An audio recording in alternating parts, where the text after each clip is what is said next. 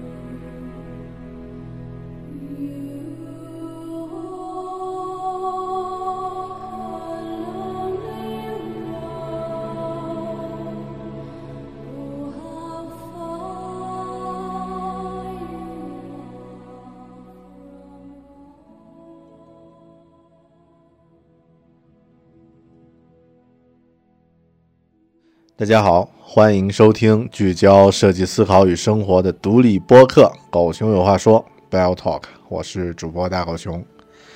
在两期关于新西兰的节目之后呢，我想你可能已经对这个国家有了一个概括性的了解了。其实那还只是新西兰这个国家的其中一面。我们经常说不忘初心，是现在这个社会中非常宝贵的品质。我产生前往新西兰看看的最初念头呢，始于十三年前，已始于一部让人震撼的电影《魔戒》。在大学时代看了这部电影的时候，我就暗自对自己说，以后一定要去新西兰这个美丽的地方去看看。作为一个很普通的人，在十三年后，我才实现了这个愿望。漫长的告别可能会变得平淡。但对少年时愿望的漫长等待呢，却可能会让最终实现愿望的时候，你会加倍的激动不已，就像是喝了一杯酝酿了十三年的酒。今天呢，我继续用旅行日记的形式和你分享我在新西兰北岛旅行的感受。所以这期狗熊有话说，咱们继续聊一聊新西兰。新西兰在路上。我们第三集开始去分享我最想分享的中土事件。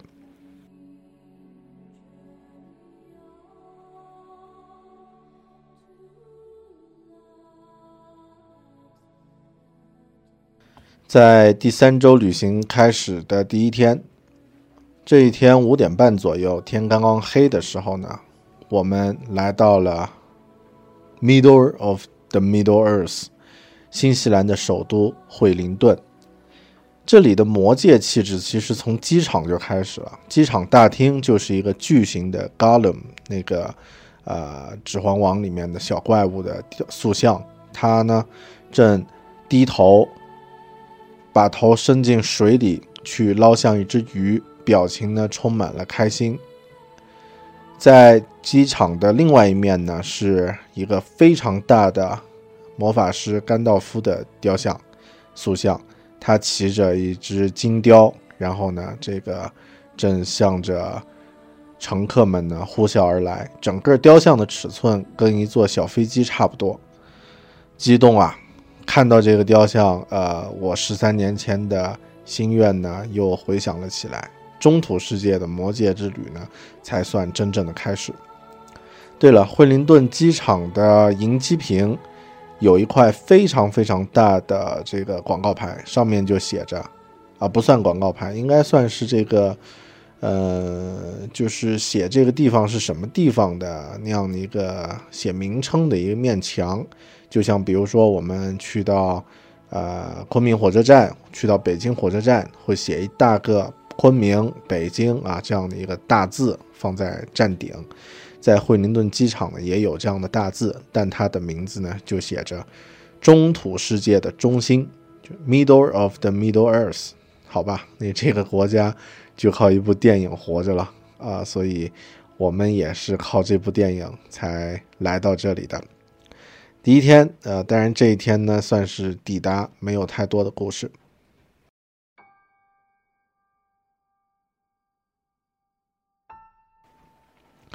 在惠灵顿的第二个晚上啊，第二呃第二天一早呢，呃起床，家人呢还都还没有起来，我穿好衣服就出去走一走。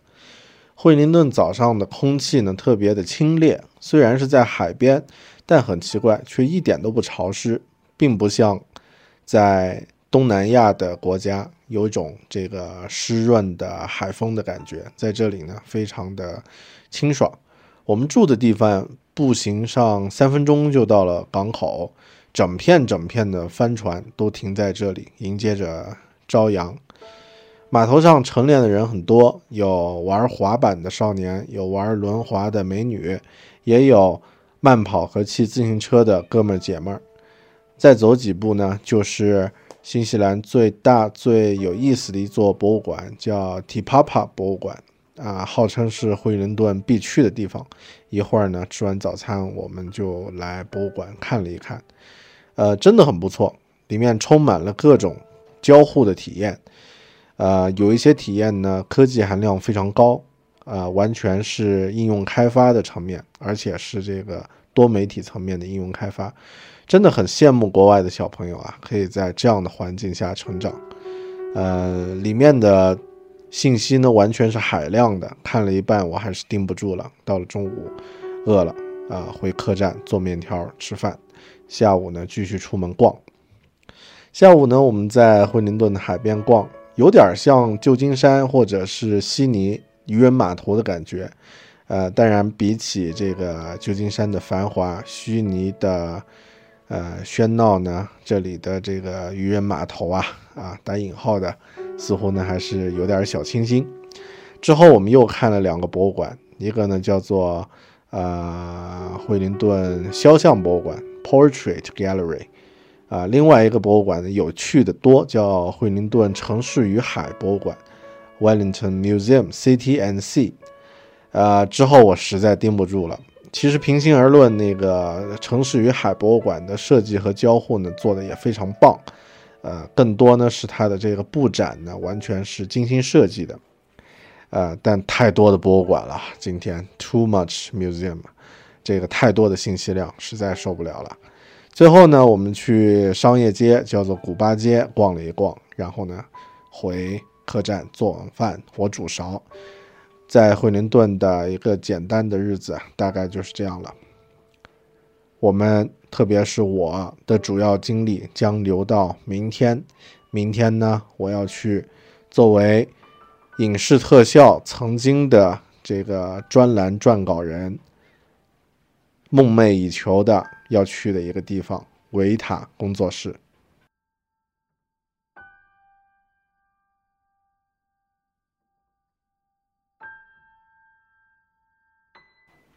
这一天。我去了维塔工作室，维塔 Workshop。二零零一年看《魔戒：护戒骑兵》时发的心愿，终于在十三年后成真。当然，当年作为一个大学生，我发的心愿是以后如果能去到像维塔工作室呀、像这个呃卢卡斯呀这样的地方去工作啊，那该有多好啊，当然到现在呢，自己还是一个屌丝啊，啊，也没去成。呃，以旅行的旅行的方式去的话呢，也算是完成一个小心愿吧。呃，给不太了解这个影视制作的朋友呢，做一下简单的介绍。影视制作呢，就是拍电影啊。我们知道啊，有这个最简单的分类呢，有前期和后期。前期呢，当然就是啊，不是你离了婚以后的那个老婆。前期呢，是指拍摄、设置的这个阶段，演员做表演，导啊，当然最早还有一个啊，就是电影拍摄之前的准备。那这个呢，就有像剧本呀、分镜头呀、拍摄计划呀，啊这样的一些布置。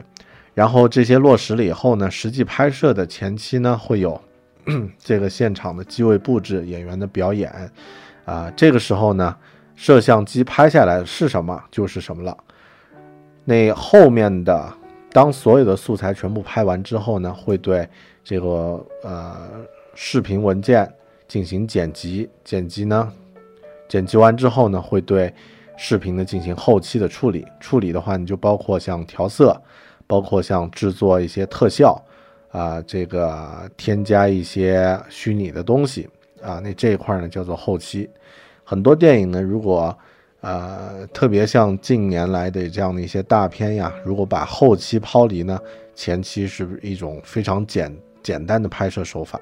大家已曾经这个看到网络上疯传的，呃，少年派的奇幻漂流。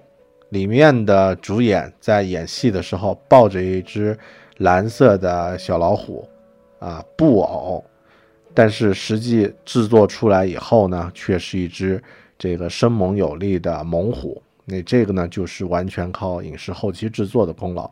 所以影视的这个后期制作，呃，在电影的整个工业流程里面呢，是一个必不可少而且非常重要的一个部门，一个环节。那后期制作呢，有很多公司，其中呢，呃，主流的大概分在几个地方。呃，第一块呢，当然毫无疑问是美国。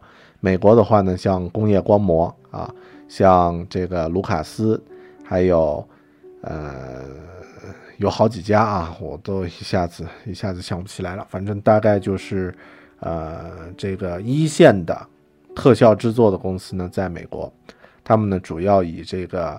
电脑技术和专业的软件为主，当然呢，除了这个影视后期呢，还有一大票像这个动画制作的公司呢，也主要集中在美国啊，像皮克斯，呃，还有这个蓝天工作室等等。那另外的特效制作的主力呢，还有一大块呢是在英国，在英国呢有像这个 Digital Domain 数字域域名，然后呢有这个。啊，Cinemax 啊，还有好几个公司啊，都在这个，呃，在英国，包括像我们国内很多大片呀，在制作的时候也会跑到英国去做，啊，当然在亚洲呢，香港也还行，但是在世界一线水平中呢，似乎并不占这个，并排不到一线啊，它应该算二算二线这个，呃，影视特效制作的这个第一梯队。新西兰这个国家呀，其实以前完全没有啊什么电影制作和这个拍摄的，呃，这个成功的先例。然后呢，也是一个不不太入流的一个地方，啊，直到一部电影就是《魔戒》，它改变了这个现象。而维塔工作室呢，就是为了拍摄《魔戒》所需要的一些技术的场景，由这个《魔戒》的导演。啊，皮特·杰克逊啊，Peter Jackson 在呃《魔戒》拍摄之前就成立的一家电影特效制作的工作室。啊，他们呢，呃，在早期呢，甚至开发了一些只有呃非常具有这个核心竞争力的软件，像这个呃一个叫 Massive 的软件啊，可以模拟大型的这个人物运动啊，大量大量人物运动的大型场景。啊，正是有了这样的软件呢，《魔戒》才有可能被拍成电影。哎呀，不好不好意思，我一不小心就变成了一个理科理科生啊，不拉不拉讲了一大堆啊。如果你现在还没昏睡过去，那这个知识背景铺垫的就到这里。总而言之吧，啊，言而总之，维塔工作室呢是世界一线的电影视特效制作的工作室。那这一天呢，我在新西兰北岛的这个重点呢，其实就要是去维塔工作室和《指环王》《魔戒》拍摄的这个场地呢去看。好的，嗯，进到维塔工作室呢，呃，参观呀，严禁携带相机。规定当然是要遵守的，但是没有规定不让录音，所以我带了一个录音笔，之后呢可以整理出自己的一些心得。嗯，维塔工作室的参观呀有两部分组成，第一部分呢是一个叫做维塔 Cave 的购物加上小型的这个展览的欣赏，在这个小房子里面，它位于惠灵顿的市郊。这个小房子呢不大，但是呢却陈列着非常多的在电影《魔戒》、还有《霍比特人》、包括呃科幻电影《第九区》等等这样的一些电影里面呢，实际拍摄时使用的武器道具，还有盔甲，还有像巨魔呀、兽人这样的一些逼真的模型。商品呢，陈列的物品呢，非常的维塔风，以纪念为主。任何一个喜欢这几部电影的影迷呢，来到这里都不可能不买上一两样纪念品的。我呢，当然是完全 hold 不住了。呃，但这个呢，其实是一个卖纪念品为主的一个一个展览馆，它并不是真正吸引我这个来到这里的目的。真正吸引我的呢，是呃需要买票并且提前预约时间的。维塔 Workshop Tour，维塔工作室之旅，这是全程禁止摄影摄像的一个工作室内部的参观参观行程，一共这个四十多分钟，一个小时。我们的这一趟行程呢，由一位长得有点像这个呃摔跤演员岩石 Johnson 的大壮汉大壮汉。啊，一个工作人员带着我们去，呃，去看啊，这家伙呢不但长得壮啊，然后呢还拿着一把武士刀，啊，呃，效果当然是谁都不敢讲话啊。以后我上课，有可能的话，我也拿一把什么这个凶器在手上，啊，那这样的话，这个课堂威慑力应该会大很多。在工作室里陈列着呢，是维塔这几年曾经参与制作的电影实物道具。除了像《霍比特人》、啊《魔戒》还有《金刚》之外，还有呢像《丁丁历险记》、啊《第九区》科幻电影《第九区》，然后呢，呃，这个网啊网络游戏的电影《光环》，啊，还有另外一部动画片等等，有其他由维塔工作室参与制作的这个电影的。很多道具都在这儿陈列。一开始看到的呢，就是这个呃第九区里面的几把电影的道具枪，做的非常的逼真。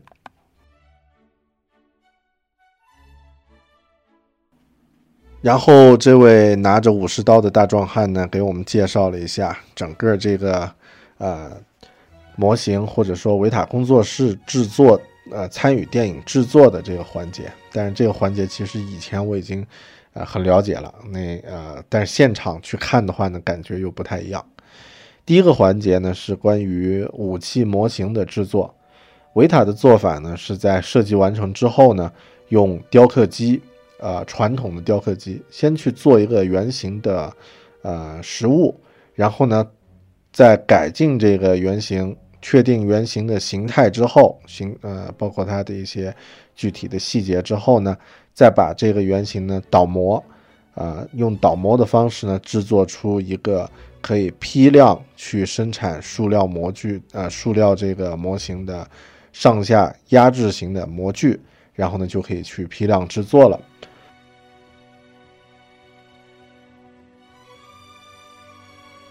呃，他做介绍之后呢，我问了一个问题，说你们呃为什么没有考虑用这个 3D 打印？来直接生成这个模型，而不用再用传统的倒模的方式来做呢？啊，他看来是有人有人经常问这个问题啊，他就从旁边拿了一个 3D 打印的模型来问啊，来回答我的问题，说这个 3D 打印呢，因为实际打印出来的话呢，上面会出现一层一层层叠的那种呃纹理呃。如果大家对 3D 打印感兴趣呢，呃，或者听过之前我做过 3D 打印那期呢，应该知道它实际上是一层一层铺出来的。那铺出来的每一层会有一个细微的边缘，会有一个细微的纹理。而这个纹理呢，在电影拍摄的时候呢，是会被注意到的，所以呢，必须还要进行进一步的打磨或者什么的。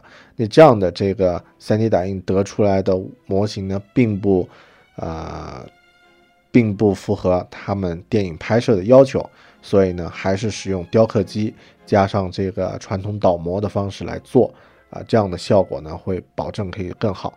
但是呢，预计他们在2015年的时候呢，会，啊。呃，使用 3D 打印来生产一些大型的这个呃有房子那么大的一些巨型模型，这样的话呢，可以节省很多的精力和时间。好的，第二种呢，他做了一个介，呃，哦，就是刚刚说到的这样的一些啊武器，包括什么枪呀、刀呀这样的一些武器呢，都是这样去做出来的。电影里很多的武器和道具。啊，比如这个魔戒里面的各类刀枪呢，都是用塑料做的。呃，其实如果要说武器啊，一共有三种形式。第一种呢，就是刚刚使用的用倒模的方式制作的塑料，比如说那些狼狼牙棒。啊，实际拍戏的时候，这些武器呢是给背景的演员呀去挥舞用的，他们只是比比动作，不能用它来拍打斗戏，因为虽然那个是塑料的，但是依然很硬，可能会扇到人。第二种武器呢是橡皮的武器，这种呢就是专门用来拍这个全景的打斗戏的。这些武器看起来呢非常的真实，然后呢这个呃甚至你可以感觉到那种铁器的重量，但是实际打到人身上一点都不疼，因为它是橡皮的，而且很软啊，那种边缘呢是是会弯曲的。比如说橡皮的狼牙棒啊，那互相殴打的时候呢，看着是。呃，每一锤都见血，实际上呢，啊，就像两口子用枕头打架一样。我还在想呀，其实家里也可以买几个这种材质的斧子什么的啊，有家庭纠纠纷，直接拿这个东西来干一架，啊，砍杀之后气也消了，矛盾也自然解决了，多好的事儿啊！第三种武器呢，就是真刀真枪的武器了，真正是用钢和铁制作的这个武器。啊，这类武器呢，不能用来这个打架，主要是用来拍特写的。演员呢，就拿着它来摆摆造型，然后呢，拍一些近景的一些特写。呃，对了，说到这些哦，武器和这个装备呢，如果你看过《指环王》电影的话，你还记得里面的这个大反派啊，Sauron，呃，黑暗魔王索隆。那一身感觉又重又尖锐的盔甲吗？在这个护戒使者一开始的时候出现的那个盔甲，实际上那个盔甲是橡皮做的啊，在那个工作室里面有，我们还去现场摸了一下，啊，看着特别的尖的那样的一些棱角呀，实际上都是软的，啊，如果离远了看呢，呃，完全看不出来，你实际用手摸的话呢，它就跟那个。呃，就跟硅胶一样的啊，实际好像也就真就是硅胶做的。整套盔甲呀，如果是用钢铁来做的话呢，至少是几十公斤，但实际上呢，这套盔甲只有六公斤多。啊，这样的话呢，拍戏的时候，啊，尖锐的部分既不会伤到人，演员演起来呢也不会觉得太累，可以反复去演同一个场景。这个呢，就是啊，我在。维塔工作室看到的第一个环节，关于这个武器模型制作的一个环节。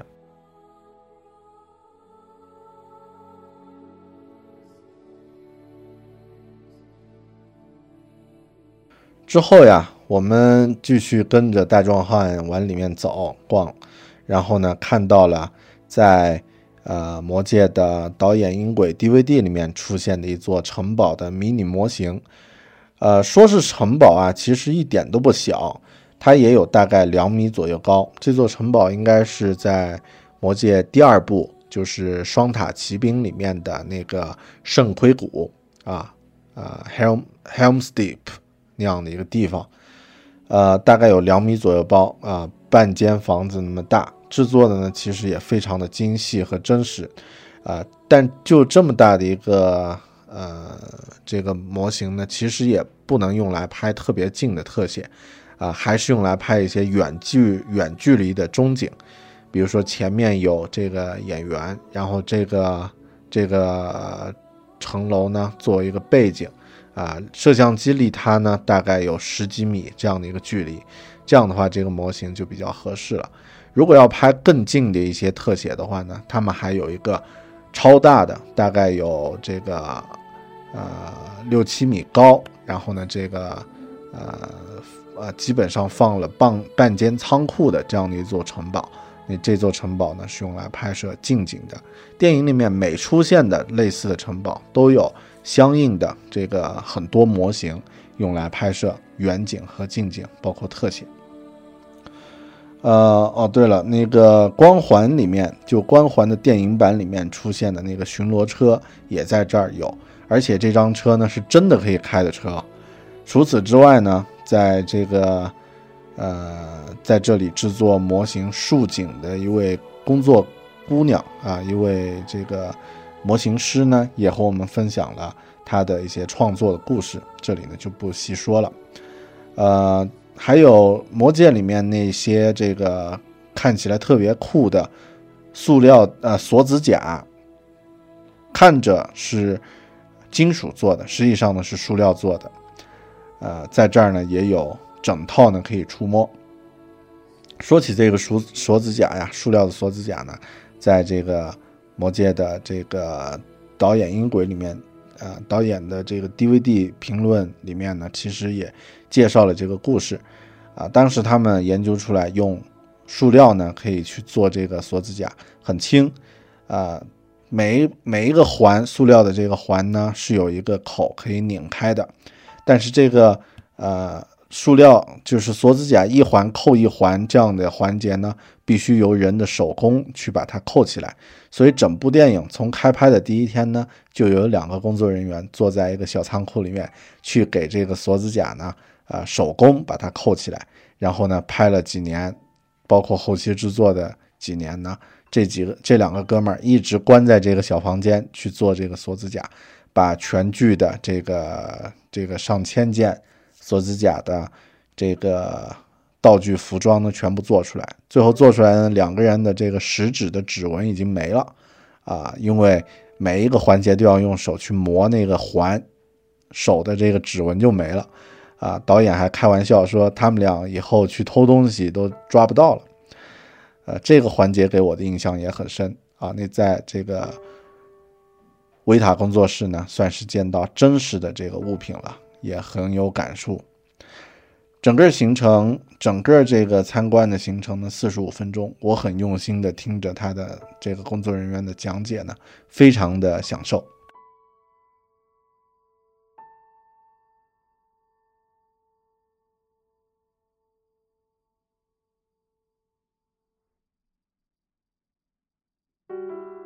之后呢，就没有太多的这个。交流了，因为毕竟是以旅行的身份参与了一个这个走马观花的参观啊。如果准备充分的话呢，其实也可以找一找工作室里面的一些工作人员聊一聊。但是呢，这次行程的时间太短，来不及做这样的事情，随缘了。这一天接下来的行程就很随便了，毕竟我的主要目的就是这个，呃。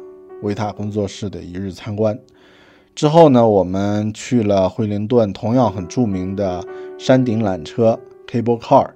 作为一个依山而建的城市呢，惠灵顿和香港一样，有着可以直达山顶的缆车。在缆车的倒数第二站呢，有一所大学，作为学生可以随时在这里鸟瞰全城。啊，然后呢，他们上呃上学的地方呢，就像在香港的狮子山上一样。啊，这个太平山一样，呃，有海景景色的，有海湾景色的这个地方上学真不错。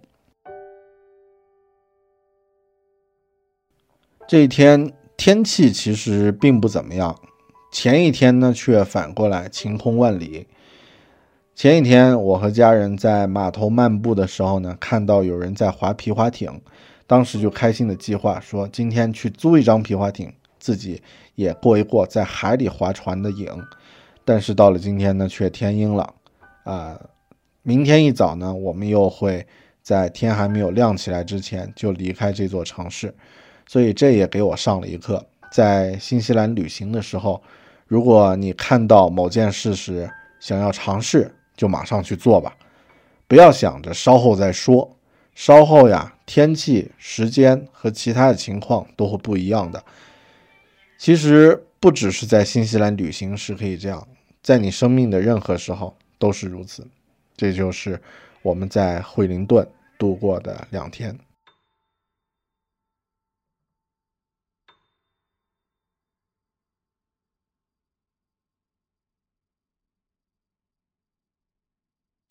一大早起床，在夜色中离开了惠灵顿市区，乘坐巴士来到了机场。今天呢，我们要飞往奥克兰，再从奥克兰租张车开到。靠南部的一座城市汉密尔顿，惠灵顿虽然待了两天，但我却有点喜欢这个地方了。不管怎么样，再见，惠灵顿。在飞机上刚刚起飞时闭了会儿眼，然后马上就通知要下降了。这就是新西兰国内飞机的节奏，再远的航程基本就是一个多小时就到了。据说，不论你在新西兰的任何地方呀。离海的距离都是最多只有一百二十八公里，随时都可以看到大海。这里的人们自然也会有着开阔的心胸了。我们并没有进入奥克兰的市区，直接在机场提了行李，就到租车点租了一张这个 Toyota。然后呢，今天的目标就是直接开车到汉密尔顿。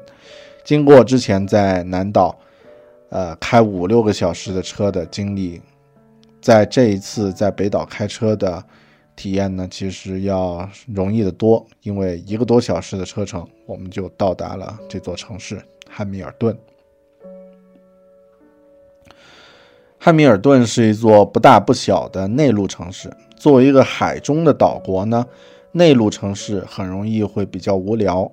汉密尔顿刚好不幸是这样的一个例子。这里并没有什么特别的风景，但是可以作为去其他周边景点的主要集中地。在 LP 就是 Lonely Planet 旅游手册的推荐下呢，我们去了市中心的博物馆啊，又去了博物馆。我事先预想呀，小城的博物馆当然不能和像前面说过的 T Papa 或者是奥克兰博物馆相比。实际情况当然也基本是这样，这里并没有特别珍贵的展品。也没有什么高精尖的科技展示手段，呃，但是在有限的经费和场地，包括技术的限制下呢，汉密尔顿的博物馆却也依然给我留下了深刻的印象。这完全是因为他们的创意，呃，展品的布置呢，很多都去强调观众和展品的互动。比如说，他们陈列一幅人物肖像画的时候呢，那个画框呀是可以去拉动的一扇门。在欣赏完画之后呢，你可以拉开门去阅读，在门背后和这个人物有关的文字的故事。再比如说，像一个区域呢，他们竟然想到呀，想到将展品的那种老照片直接制作成特别特别小的尺寸，然后呢装在一面墙上呢，有很多个钥匙孔，装在这些钥匙孔的后面。观众呢，得把眼睛贴到钥匙孔前，才可以看到具体的内容，既节省了空间，又有强烈的互动感，又有新鲜感，让人不知不觉就看到了想要陈列的东西。而且这样的这个展出呢，要比啊我们花很多钱做一大幅画，效果呢要好得多。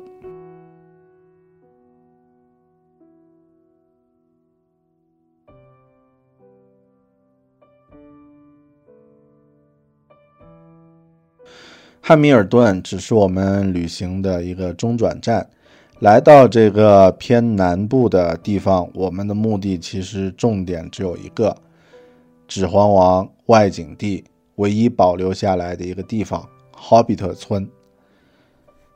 我和家人呢，在这一天将前往电影《魔戒》和《霍比特人》实景拍摄的一个地方，一个叫做 Hobbiton 的地方，也就是电影里夏尔国的实际的位置。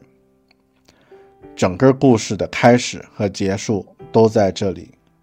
这一天，为了去夏尔去看的这一天，我等了整整十三年。到从汉密尔顿开车前往霍比特的车程呢，大约是四十五分钟。这一路呢，一直都是阴雨，但新西兰的天气啊，太阳、雨、云都来得快，去得快。我相信去到那里时一定会是晴朗的天。其实，当第一块写着 “Hobbiton” 的 movie set 的指示路牌出现在我的眼前时，就开始有点小激动了。等我们的车开到了一条山丘小路，一路看过去都是绿油油的草地和羊群的时候呢，我的激动开始具体表现在长长伸着的脖子，还有发光的眼神上了。十三年前的二零零一年，还是穷大学生的我，把盗版的《魔戒：护戒使者》的 DVD 看了好多遍，和电影中的角色一起欢笑流泪，担心着他们的组，担心着他们的担心，开心着他们的开心。这个故事一直讲到了《魔戒：国王归来》《指环王》的第三部。我现在还记得当时自己在电影院里。默默地流着泪，看着 Sam 背着它的主人 Frodo 在末日山的山坡上，几乎是用爬的速度去前行。是的，哪怕是我现在正在做这期播客，正在读这样的一个，呃，或者说正在回忆这样的一个场景，想到那样的场景的时候呢，我都会不自觉的有点鼻子发酸。在那个时候呀，我就无数次的对自己说，如果有一天我能够随心所欲的实现自己的愿望的话，我一定要去这个故事开始的地方去看一看。而这里，Hobbiton 的 Shire 就是整个故事的开始。十三年后的今天，我马上就要走进自己的心愿中了。不知道你是否能理解我现在的心情？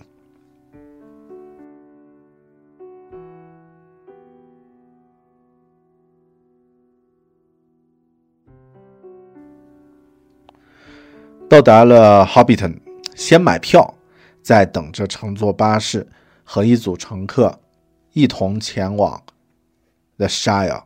这里的门票不便宜，一个人呢七十五纽币，呃，其实还是有点贵。但我买票的时候呢，完全没有犹豫。票面上呢写着 Destination The Shire，我决定把这张票呢，这张票的票根珍藏起来。四十分钟之后，我们坐上了巴士。夏尔国，我来了。真实进入 Hobbiton 的感受呀，现在做节目的时候去回想呢，就像是看米老鼠、唐老鸭动画片长大的小朋友走进迪士尼乐园的感觉。导游的小伙呢，用英文讲着这里主要景点的电影拍摄故事，哪里哪里是什么样的故事。比如说，Sam 的这个回家的那样的一个场景呢，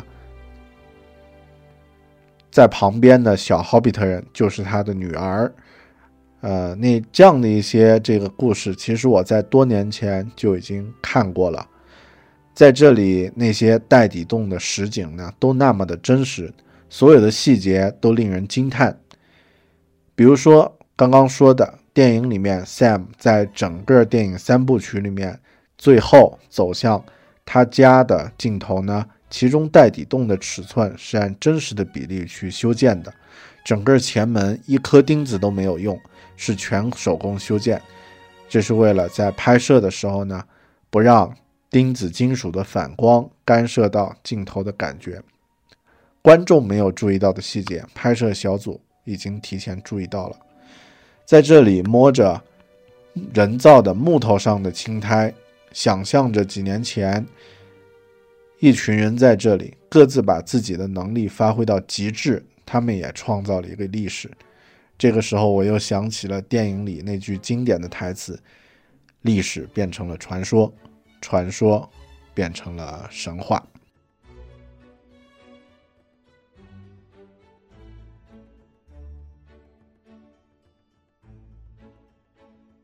在这里逛了一逛，接下来我们来到了 Hobbit 人欢乐聚会时一定会去的绿龙客栈。坐在这个真实的客栈里面，喝着姜汁儿啤酒，我忽然有些感慨。作为小说的作家，其实真的是一件非常伟大的事情，也是一件非常过瘾的事情。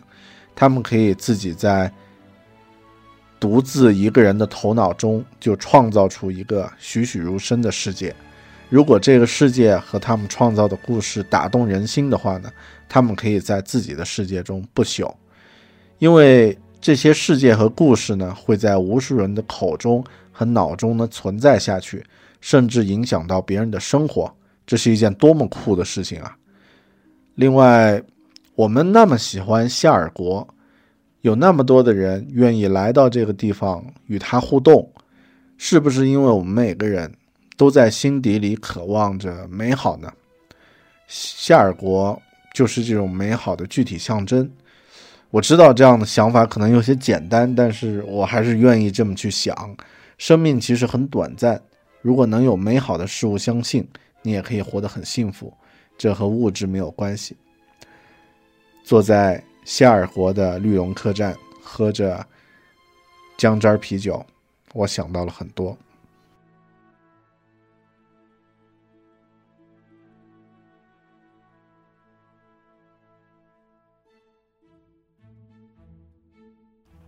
第二天，天气实在是好的不得了。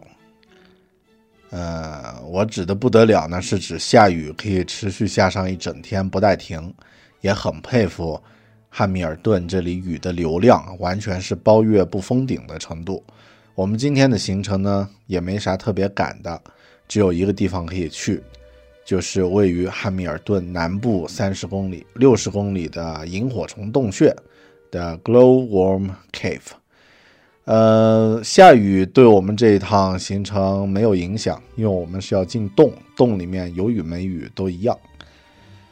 萤火虫洞穴呢其实并不大。或者说，它开放给游客的区域呢，其实不大，大概呢和云南的阿鲁古洞呀，这个呃浙江金华的双龙洞呀，这样的一些洞呢差不多吧。甚至呢，哦，我觉得没有云南我们现在看过的任何一个洞大。鬼佬们布置洞内的灯光的风格呀，和中国国人呢不太一样。鬼佬都是用比较纯色的灯光去照明。起到照明的目的就 OK 了，不像我们的弄得五颜六色，像是开 party 的房间彩灯一样的。另外呢，他们的讲解也主要是以解释一些生物和自然的现象为主，比如说石笋是怎么生成的，萤萤火虫的习性等等有关。不像呃国内的一些讲解呢，往往就是。把某个石头长得像某个人，编一个故事，然后讲给你听啊，阿诗玛呀，什么什么各种各样的啊，呃，才子佳人的故事。听了一段讲解之后呢，我们啊，在当然还在那个大厅唱歌啊，因为据说那个大厅的这个音音响效果特别好，所以呢。啊，在这里甚至还有举行过维也纳童声合唱团的合唱。我们在这里呢唱了一首这个，呃，天上星星亮晶晶啊，那个，呃，当然这些呢都是旅游的常见手段啊。作为云南人呢，这一套见得多了。之后呢，我们来到洞的底部，乘上一张大船，这个呢才是我们真实来到这里的目的。在漆黑的洞内的地核里呢，船开始移动。抬头一看，当然所有的灯光和电筒全部熄灭之后呢，抬头一看呀，大片大片的萤火虫的绿光呢，聚集在洞顶，几乎形成密集的网筛的形状。有的人会将这种萤火虫的聚集呢想象成星空，但我呢却毫不浪漫的想起了密集恐惧症啊，呃，真的是一点都不浪漫。呃，当然在洞里的感觉呢，也是有很多好莱坞恐怖片啊出现。五分钟在这个黑暗中静默的暗河渡船这样的体验之后呢，整个为时四十五分钟的萤火虫萤火虫洞的旅程呢就结束了。它的门票四十八块一张，我觉得算是比《霍比特村》要贵得多。呃，所以这一天呢，大概就这样。说起来，在这个啊汉密尔顿呢，我们吃到了一种水果，啊，客栈免费提供了本地的水果，叫 grapefruit。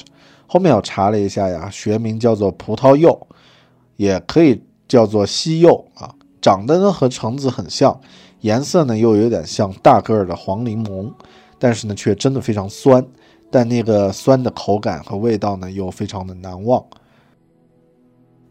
说到这里，咱们休息一下算了啊。刚刚既然说过这个 grapefruit 这种水果，刚好呢有首歌也叫做这个名字，这首歌呢叫做 Grapefruit Moon 西柚之夜之月啊。我们现在就来听听这首歌，放松一下吧。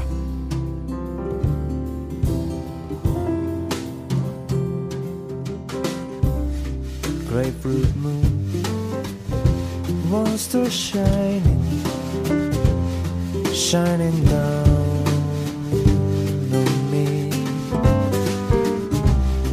Heard the tune now i'm pining honey can't you see? Cause every time i hear the melody baked inside, and a great bruise smoke wants to shine. Can't turn back the time.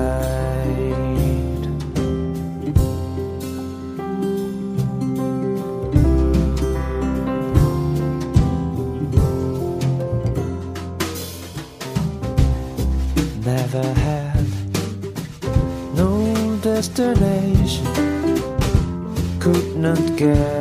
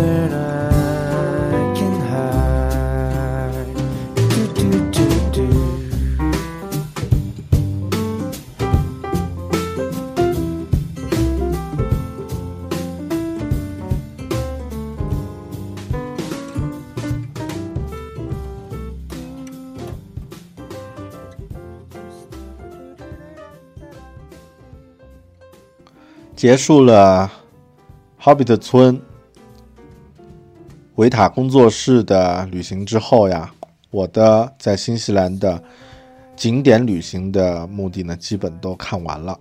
接下来呢，我们开车从汉密尔顿驾车驶回了奥克兰，一路依然是阴雨。开出去一节呢，天又晴开了，然后快到奥克兰又开始下雨了。中国人说是俗话“懒龙出门雨水多”，啊，云南还有一句本地俗话呀，叫“懒牛难马屎尿多”啊。一路上呢，我们呃经常找厕所，然后呢随时碰到下雨，可以想象这是一群多懒的人出行。到了奥克兰，呃，我们租了一个提前约好的短租公寓，啊、一共租一周，价格呢还算挺划算。和住青年客栈差不多，啊，但是呢，呃，你不用每天都搬来搬去了，挺好的。有了一个相对固定的，呃，可以住接近一周的这样的一个住所之后呢，呃，买东西什么的也毫不手软。我是指这个买日用品、杂货、蔬菜和其他的这个自己做饭的东西的时候呢，也毫不手软。在公寓旁呢有一个华人超市啊，你可以买到老干妈啊、水饺等等各种各样在国内毫不新鲜，在这里呢却奇货可居的东西。然后坐在这个华人超市门前的这个呃饭馆吃饭的时候呀，我就有种感觉啊，好像华人聚集的地方呀，自然而然会有一种不一样的气场。在这里，你听到、闻到、看到呢，都是一些非常熟悉的元素，包括像炒菜的时候，锅铲和铁锅碰撞的声音，都和西餐的这个餐盘碰撞烤箱的声音不一样。在这样的一些细节中呢，整个华人世界的，呃，这个轮廓呢，被清晰的勾勒了出来。之后呢，我们在奥克兰主要就是自己经常煮煮饭，恢复一下精神状态，然后呢，泡图书馆、博物馆、海边发呆，用一种非常悠闲的方式呢，去度过在奥克兰居住的这几天。嗯，另外啊，其实我在奥克兰呢，做了一个面向啊，做了一个狗熊文化说的新突破、新尝试，用这个呃采访了一个当地的嘉宾，一个在冰淇冰淇淋制作领域创业的一个高手，他的冰淇淋店 Giappo 在奥克兰最热闹的 Queen Street 上黄金地段呢有一家店面，而这个店面呢也是。由 Facebook 公选出来的去奥克兰必做的五件最酷的事情之一，就是去他的这个冰淇淋店吃冰淇淋。呃，今天这期节目当然时间来不及，后面的话呢，我们会专门把这个采访的或者说这个本地嘉宾的一些故事呢，和大家进行分享。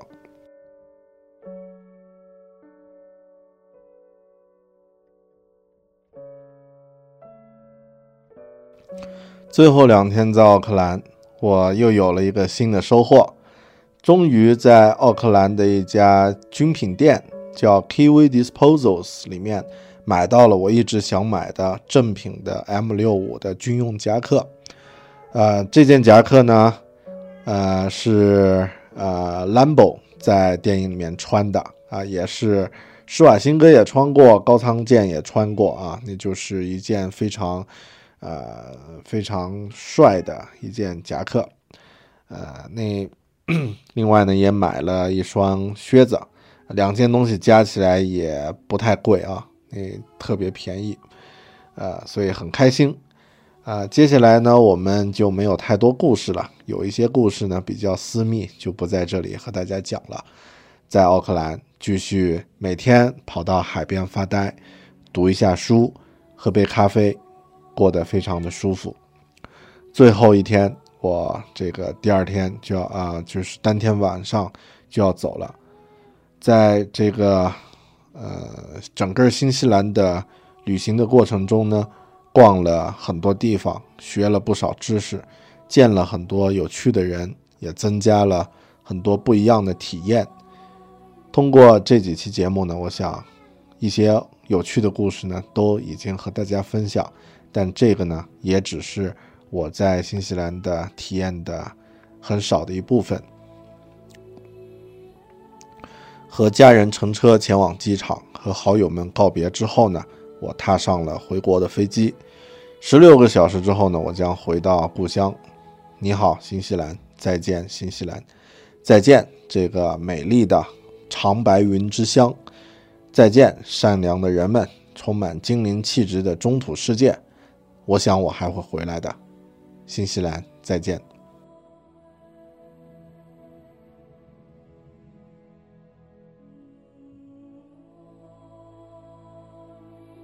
新西兰在路上具体的旅行部分呢，在这期节目之后呢，就呃这期节目就算是做完了，一共录制了三期，呃之后呢，我会。再专门用一期啊，来概括性的，或者说呃专门来聊一聊，在这次旅行中我的对这个地方它的一些故事的感受，包括它的历史、它的文化和一些啊概括性的东西，不再是旅行日志的形式，再会和大家分享一期。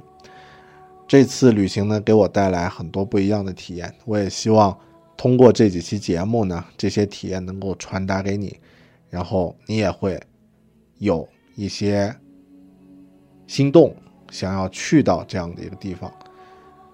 对于旅行，对于具体喜欢旅行的朋友来说呢，去哪里我觉得不重要，关键呢，如果你有这样的一个念头，走出第一步的话呢，任何地方都是可以去的。一个十三年前的大学屌丝，一个差生，在破烂的宿舍里面许下一个心愿：我要去一个离着自己一万公里的南半球的一个岛国。最终呢，哪怕是经过了十三年，一样也可以实现这样的愿望。我想，不管你想要去哪里，或者想要干什么，如果能够有一个初心，最终呢，你就有实现这样的一个可能的很大前提，就可以满足了。好了，谢谢你收听这一期聊旅行的《狗熊有话说》。具体如果还对这个旅行感兴趣的话呢，大家可以关注我的博客，呃，我的这个微信啊，这个狗熊有话说，也可以关注我的新浪微博 i 大狗熊，也可以关注我们的播客网站三 w 点 b e a r t a l k i n g 点 com bell talking 点 com。后面呢，我也会把这次旅行的游记呢写成一篇游记，放到我的呃网站和这个禅游记里面。到时候呢，也会通过这个呃微信和微博的形式呢和大家分享。好的，谢谢你，希望你也能够有想要去的梦想的地方，并且呢真正去去去准备。咱们下期再见，拜拜。集中连片特困地区的二十二省，两千六百万贫困儿童，他们和您的孩子一样，黄豆蒸饭、土豆饭，这就是每天陪伴他们的午餐。营养问题成为了阻碍他们成长的鸿沟。孩子的成长一生只有一次，我们不应该让他们等待。在此，邀请您加入安利公益基金会携手中国关心下一代工作委员会推出的“春苗营养计划”，与我们一起改变贫困儿童的未来。Without the ones like you, who work tirelessly to keep things running, everything would suddenly stop. Hospitals, factories, schools, and power plants, they all depend on you. No matter the weather, emergency, or time of day, you're the ones who get it done. At Granger, we're here for you with professional grade industrial supplies. Count on real time product availability and fast delivery. Call clickgranger.com or just stop by. Granger for the ones who get it done.